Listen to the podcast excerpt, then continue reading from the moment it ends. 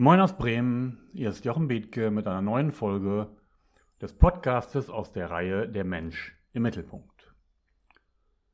Die heutige Folge, erstmals ausgestrahlt am 3. April 2017, Nummer 75, hat den Titel Zwölf gute Führungsregeln oder Führung ist eine Dienstleistung und kein Privileg.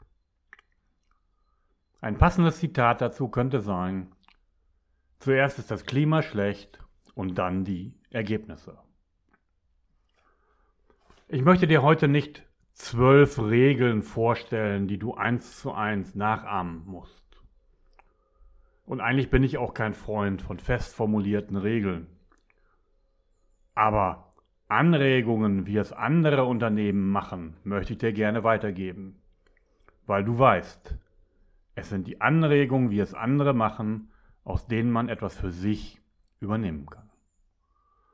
Und da ist mir vor einiger Zeit mal in die Finger gekommen, beziehungsweise ich habe es in einem Vortrag gehört, wie eine Sparkasse ein Handout für Führungskräfte formuliert hat und darin sogenannte lebensphasenorientierte Führungsregeln aufgestellt hat. Wow, was ist das denn nun? Lebensphasenorientierte Führungsregeln. Nun, die Sparkasse ist zu Recht zu dem Ergebnis gekommen, dass Menschen in unterschiedlichen Lebensphasen vom Berufseintritt bis zum Berufsende unterschiedliche Bedürfnisse haben. Die hat es in diesen Regeln berücksichtigt.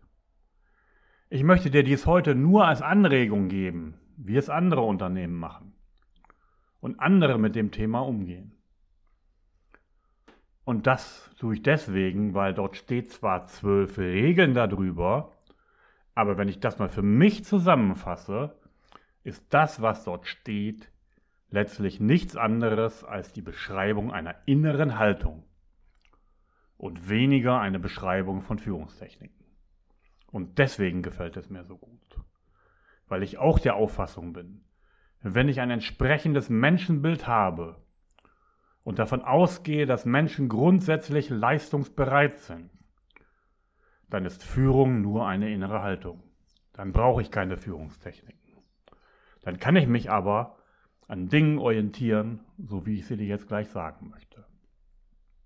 Nummer eins: Beachte die unterschiedlichen Bedürfnisse deiner Mitarbeiterinnen und Mitarbeiter. Alle Menschen sind individuelle Persönlichkeiten und die befinden sich in unterschiedlichen Lebens- und Berufsphasen. 20 Jahre, 30, 40, 50, 60. Verheiratet, nicht verheiratet. Kinder, geschieden, getrennt. Schärfe deinen Blick auf die Belange jedes Einzelnen und auf die unterschiedlichen Bedürfnisse deiner Mitarbeiter. Versuche sie alle auch privat und persönlich kennenzulernen. Nicht indem du dich mit ihnen privat triffst, aber indem du so viel wie möglich über sie herausbekommst und indem du aufgeschlossen mit ihnen über ihre tatsächlichen Bedürfnisse reden kannst und nicht stereotyp mit jedem Mitarbeiter gleich redest. Menschen wollen als Menschen wahrgenommen werden, auch am Arbeitsplatz. Zweitens. Ermuntere deine Mitarbeiterinnen und Mitarbeiter zur Eigeninitiative. Nicht selten haben Mitarbeiter den Eindruck, dass ihre persönlichen Belange keinen Raum im Unternehmen einnehmen können. Sie reiben sich innerlich auf, obwohl gegebenenfalls Lösungsoptionen im Unternehmen vorhanden sind. Bestärke deine Mitarbeiter zum Selbstmanagement und biete ihnen Hilfe dazu an. Drittens.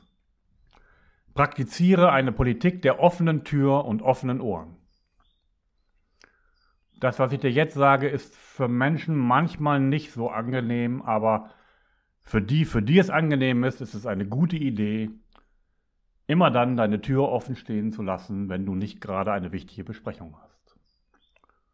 Signalisiere damit oder auf eine dir gemäße Art und Weise, dass private Belange akzeptiert werden und dass du gesprächsbereit bist in Bezug auf Herausforderungen, jeder deiner Mitarbeiter im Spagat zwischen Beruf und Privatleben gemeistert hat. Denn diese Bedürfnisse sind häufig unterschiedlich und wandeln sich im Laufe des Lebens. Ermuntere deine Menschen, deine Mitarbeiter, dass sie ihre privaten Dinge mit einbringen können und versuche ihnen bei dem Spagat zwischen möglicherweise Pflege von Eltern, Probleme mit den Kindern, anderen Themen im Leben und dem Beruf zu schaffen. Du wirst sehen, das stärkt die persönliche Verbundenheit, die ich dir in der letzten Folge nochmal besonders ans Herz gelegt habe, ungemein. Viertens, stehe zu deiner Vorbildfunktion. Das klingt jetzt vielleicht abgedroschen, bezogen auf alles im Leben. So ist es hier nicht gemeint. Sei Vorbild, indem du selber deine persönlichen Belange thematisierst und gib damit deinen Mitarbeiterinnen und Mitarbeitern den Mut, sich dazu zu bekennen und mit dir zu reden. Das ist hier mit Vorbildfunktion gemeint. Mache auch, und das ist Nummer 5, persönliche Belange zum Thema in Mitarbeitergesprächen. Im Mitarbeitergespräch ist es möglich, das gegenseitige Entgegenkommen zu fördern und Vorbehalte abzubauen. Wenn du diese Gespräche regelmäßig durchführst, beschäftige dich auch mit den persönlichen Belangen des Mitarbeiters. Bedenke aber, dass ein Eindringen in die Privatsphäre des Mitarbeiters nicht so richtig gut ankommt und schon gar nicht gegen seinen Willen, sondern das muss schon beidseitig sein. Sechstens.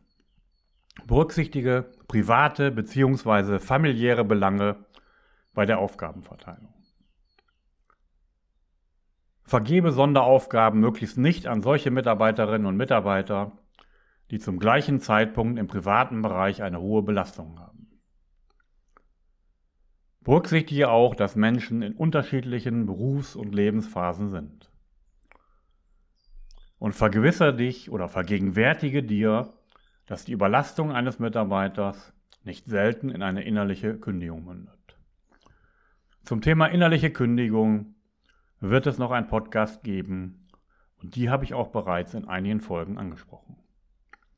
Siebtens. Sei flexibel im Denken. Führe besonders gut gelungene Beispiele einer gelungenen Vereinbarkeit von Beruf und Privatleben vor Augen, stelle gegebenenfalls ungewöhnliche Modelle vor, die einen Aha-Effekt auslösen. Lehne auch den Wunsch nach mobiler Arbeit nicht unreflektiert ab, sondern suche Lösungen, wie es am besten für die Mitarbeiter und für dich passt. Denn es ist ein Ammenmärchen zu glauben, dass Mitarbeiter, wenn sie im Homeoffice arbeiten, weniger arbeiten. Das ist in der Regel nur deine Angst, die Kontrolle zu verlieren. Aber wenn Menschen im Homeoffice ungestört von anderen Faktoren arbeiten können, sind sie dreimal produktiver als im Unternehmen. Denn du weißt, ganz am Anfang habe ich dir, stell die E-Mail-Klingel ab, erläutert, dass jedes Mal, wenn jemand bei einer Aufgabe gestört wird, es 15 bis 30 Minuten braucht, bis er vorher wieder die gleiche Aufmerksamkeit hatte wie vorher. Achtens. Achte stets auf Verbindlichkeit. Kaum etwas stört das Vertrauensverhältnis zwischen dir und deinen Mitarbeitern so empfindlich wie nicht eingehaltene Versprechungen. Stehe zu deinen gegebenen Zusagen und mache ausschließlich Zugeständnisse, von denen du sicher bist, dass du sie in die Tat umsetzen kannst. Bei Upsalsbohm heißt das dort in den Werten ein Upsalsbohmer, ein Wort. Und so hatte Bodo Jansen einmal eine Mail vergessen und zu Hause erinnert er sich daran, dass er die am gleichen Tag noch abgeben wollte und hat zunächst überlegt, ob er es tut, dann hat er es doch getan und zwei Minuten später kam das Feedback seines Mitarbeiters, Bodo, ich hatte schon geglaubt, du hättest unsere Werte vergessen. Also, das kommt unglaublich gut an, wenn deine Zusagen auch eingehalten werden. Ermuntere deine Führungskräfte oder tu es selber, sich mit anderen Führungskräften auszutauschen. Das Rad muss nicht immer neu erfunden werden. Suche den Austausch mit Führungskräften über Problemstellungen.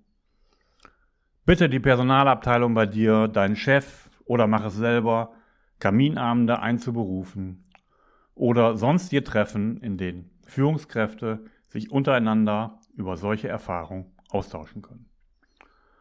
Und achte darauf, dass in diesen Gruppen bewusst von positiven Beispielen gesprochen wird, um andere zu ermutigen. Nummer 10. Unglaublich wichtig, wird aber vielen von euch schwerfallen, wie ich denke. Lasse los von absoluter Kontrolle und vertraue. Lege weniger den, Schwang, den Schwerpunkt auf das Wann und Wo der Arbeitserledigung, sondern vielmehr auf das Ergebnis. Mache dir klar, dass es gegebenenfalls nötig sein kann, einen Mitarbeiter oder eine Mitarbeiterin bei entsprechender Eignung in einen anderen Bereich zu wechseln und nicht an sich zu binden. Dies dient dem Unternehmen, der Motivation und Leistungsfähigkeit. Und elftens, gewähre deinen Mitarbeiterinnen und Mitarbeitern Freiräume. Freiräume gehen nicht etwa mit einer verringerten Leistungsorientierung einher, sondern ganz im Gegenteil. Sie entfalten Potenziale. Du förderst als Führungskraft die Beschäftigungsfähigkeit von jedem Einzelnen, wenn du ihm Freiräume in Bezug auf die Tätigkeit einräumst. Und Nummer zwölftens, ein immer wichtiger werdendes Thema der Gegenwart und der Zukunft, vermittle zwischen den Angehörigen unterschiedlicher Generationen. Seid ihr darüber im Klaren, dass ein 30-Jähriger der Generation Maybe andere Wertvorstellungen hat als ein Babyboomer oder jemand der Generation Z und umgekehrt. Und vermittle zwischen Mitarbeitern mit unterschiedlichen Werten und vermittle und mache ihnen deutlich, dass jeder seine Sicht der Dinge hat, die in einer unterschiedlichen Kultur und im Lebensalter zurück äh, zu finden sind. Das sind unglaublich wichtige Dinge, die aus meiner Sicht gut tun, die man ihr auch durchaus mal so als zwölf Führungsregeln nennen kann, abgesehen von einer Sparkasse, die damit aus meiner Sicht großen Erfolg hat und ziemlich deutlich beschrieben hat, was ich unter Beschreibung einer innerlichen Haltung verstehe. Und wenn du Lust hast, zu meinen Impulsabenden zu kommen, der nächste startet am nächsten Donnerstag, den 6.4. um 19 Uhr in den Viertelräumen am Ostertor Steinweg 31 über dem Café Engel. Da komme gerne vorbei. Du musst dich nicht anmelden, du kannst einfach kommen und ich freue mich, wenn du da bist. Folgeveranstaltungen werden dann am 4. Mai und am 1. Juni sein. Ich wünsche dir viel Spaß und Erfolg beim Umsetzen dieser Regeln und liebe Grüße aus Bremen von Jochen Bethke.